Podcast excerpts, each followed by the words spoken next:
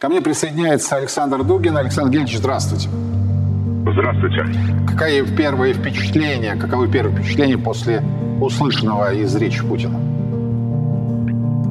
Это событие, это то, что э, в истории, в философии называется событием, когда э, говорятся слова и совершаются поступки, соответствующие этим словам, изменяющие ход э, мировой истории. Вот мое ощущение, что это не просто рядовое событие, не просто фиксация очевидного, это начало, ну, может быть, даже последней битвы э, света и тьмы, которая вот сегодня обозначена. Это означает война. То, что мы слышали, это война. Война с Западом, война с его идеологией, война с его миссией, война с его ценностями, война с его философией, война с его логосом, война с ним как таковым. Но само слово не прозвучало. Что? Но само слово не прозвучало. Ну, понимаете, ну для, для чего вы говорите это? Если наш президент сказал, что нам категорически неприемлем весь курс, весь смысл, все основания, все ценности, все, все фундаментальные посылы, все цели, все методы западной, современной западной цивилизации, если мы говорим, что мы отвергаем это, хотя никогда раньше мы так ясно, ни он, ни мы не выражались, это означает война. Значит, что мы осознаем серьезность ситуации, это значит, что мы понимаем всю глубину ставок, и мы не просто присоединили четыре области, а, из них, кстати, две еще не, э, не освобождены до конца. И а, находятся они не под властью Украины, а под властью того же Запада, которому мы сегодня бросили вызов. То есть мы вступили в решающую, в, в определяющую фазу глубочайшего противостояния мировой истории. Это история борьбы идей. Не случайно наш президент вспомнил и о философии и о ее значении. Это тоже впервые, потому что на философию обычно наши э, политические деятели, я думаю, уже лет, наверное, где-то никакого внимания не, не обращали. Была экономика, была геополитика, была э, энергетика, была такая вот э, формальная, прямолинейная политическая идеология, а вот, собственно, философия в ее основаниях она прозвучала впервые. Ну, была и духовность. Я, а, насколько я понимаю, никакого компромисса действительно с Западом не может быть, если Путин говорит о том, что там процветает сатанизм. Ну, вот в этом и есть а, в этом и есть, на мой взгляд, значение всего события. Это гораздо больше, чем фиксация принятия четырех областей бывшей Украины в состав России. Гораздо-гораздо более глубокое значение имела сегодняшняя речь. Это именно, это разделение, это то, что называется в каком-то смысле, это на политическом или геополитическом уровне, это страшный суд. Потому что одни идут направо, другие идут налево. Одни идут э, в пасть пасть, разверстую пасть сатанинского Запада, другие выбирают путь спасения многополярного мира. Вот эта жесткость этого противостояния никогда, конечно, никогда вообще до этого, ни в крымской речи, ни тем более до нее, ни в мюнхенской речи, никогда столь ясно, однозначно и необратимо не были сформулированы. Александр Ильич, как думаете, ну, помимо словесной риторики, а, какой будет реакция а, Запада? А вот тут я думаю, что не особенно серьезно. Они-то все это знают. Вот э, дело в том, что мы в неравных позициях, в неравном положении были все это время. Они все так и считали. Сатана-то все понимает. Э, он э, ведет свою войну с Богом, у него есть своя стратегия, у него есть свои инструменты, у него есть свои тактические модели, у него есть свои тренды. А, но его главная ставка на то, что мы спим, на том, что мы не знаем этого, на то, что мы думаем, что происходит одно, а у нас ну, нам навязывают свои иллюзии. То есть я думаю, что Запад, э, конечно, был к этому давно готов. Он всегда и рассматривал Россию как такого, как носителя альтернативной, альтернативной идеи, альтернативного логоса. То есть Запад ничего нового для себя точно не услышал. Он и считал с самого начала Путина и нашу Россию таким. Но они такими не были, или, по крайней мере, не осознавали себя. Вот сейчас, по сути дела, происходит некоторое уравнивая в правах. А э, дьявол знает э, о своей э, битве и знает, против кого он борется. А мы пребывали в иллюзии, что с ним можно договориться. Теперь мы сказали, ну, мы, мы поняли, мы пытались договориться, но это же дьявол, с ним не договоришься. И сказали об этом ясно.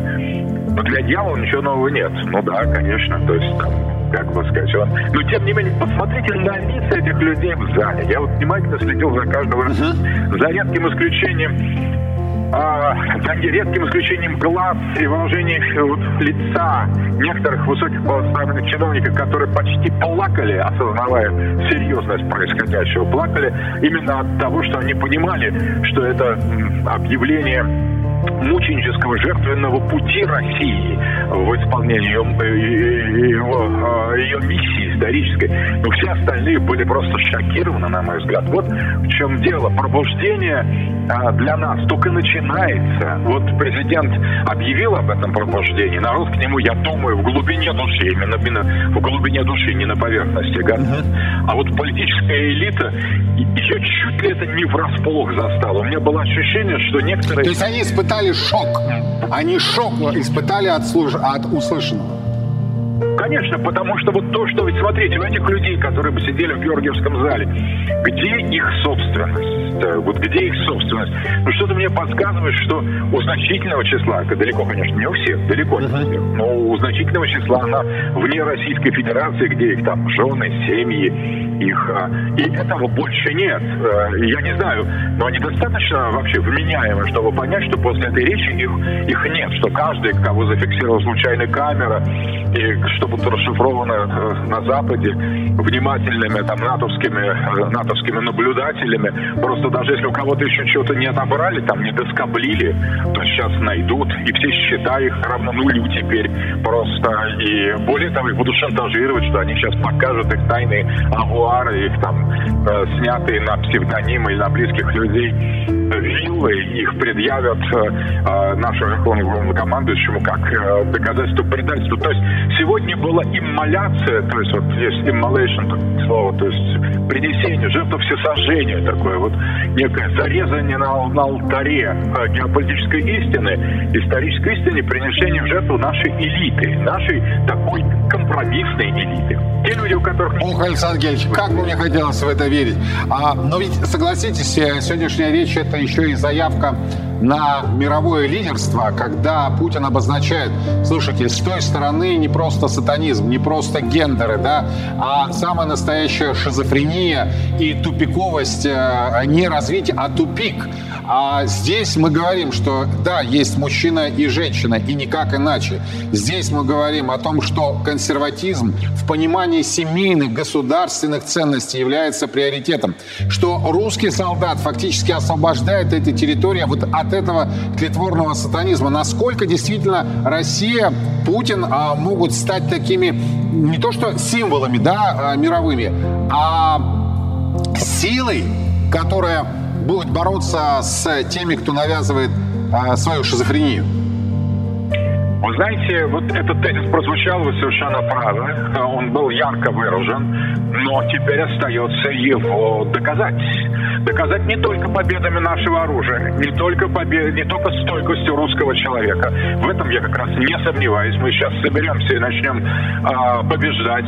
Но для того, чтобы... Но тезис слишком серьезен. Это гораздо более серьезная вещь. Вот если мы выдвигаем себя, как сделал сегодня а, президент России Владимир Владимирович Путин, выдвигаем себя в качестве альтернативы западному пути развития, но для этого должно быть такое невероятное напряжение ума, духа, мысли, философии, что это настолько трудно, что да, мы можем, конечно, сказать, мы против геев, мы против педофилии, мы против сатанинской постмодернистской культуры, мы за сохранение чего-то, но нам скажут, обоснуйте, у нас э, философская школа вот этого разлагающего либерального современного подхода, у нас э, школы, у нас э, институции, у нас академии, у нас тренды, тенденции, а мы будем мямлить, что нет, папа, мама, это хорошо, там рисуя солнце, ребеночек, там, а не становись э, объектом для органов, это убедительно, но это надо, на самом деле этого недостаточно. Вот какой вызов, мне кажется, обозначил и обрисовал э, наш президент. Мы, конечно, сможем дать на это адекватный ответ, но если мы, мы промедлим хоть еще секунду в работе с нашим русским логосом, с нашей русской философией, если мы не поставим перед собой целью, опираясь на наше великое духовное, интеллектуальное наследие наших великих мыслителей, если мы не поставим перед собой целью обосновать это, развернуть это, мы будем в очень глупом положении, потому что против нас армада, философская армада разлагающей сатанинской западной цивилизации. Это серьезная вещь. Мы хотим этому противостоять, на мой взгляд, народ к этому готов, президент к этому готов, а общество, интеллектуальная элита, конечно же, нет. И особенно элита именно вот, такая эпистемологическая, люди, которые э, заведуют смыслами в нашем обществе, они настолько не на высоте той консервативной революции, о которой э, говорил сегодня президент, настолько не на высоте той потребности в защите, причем развернутой, многомерной защите традиционных ценностей против ценностей современных, что меня захватывает дух. То есть мы бросили вызов а, цивилизационный, огромный, и для того, чтобы привлечь на свою сторону человечество, нашу, собственно, православную даже а, цивилизацию, а не говоря уже об исламской цивилизации, индуистской, китайской, буддийской, о которых говорил сегодня президент, но для этого нужно колоссальные усилия. Сейчас время интеллектуальных усилий, чтобы мы, мы не выглядели просто самозванцами в, этом, в этой претензии на то, что мы возглавляем сегодня борьбу против современного западного либерального глобального миропорядка. Для этого нужно сделать усилия. Я думаю, что они не, не замедлят, но тем не менее, зная, зная нашу историю, вот я просто в ужасе от самой мысли, что мы можем сейчас поступить так, как мы поступаем обычно. То есть декларировать какую-то цель, а потом... На тормозах ее спустить. Определенными, определенными, да, такими э, плеоназмами, то есть, э, как бы сказать, эфемизацией, то есть сделать что-то маленькое, назвать это великим или дважды повторить одно и то же термин, полагая, что этого достаточно для того, чтобы обосновать свой тезис. Нет, недостаточно.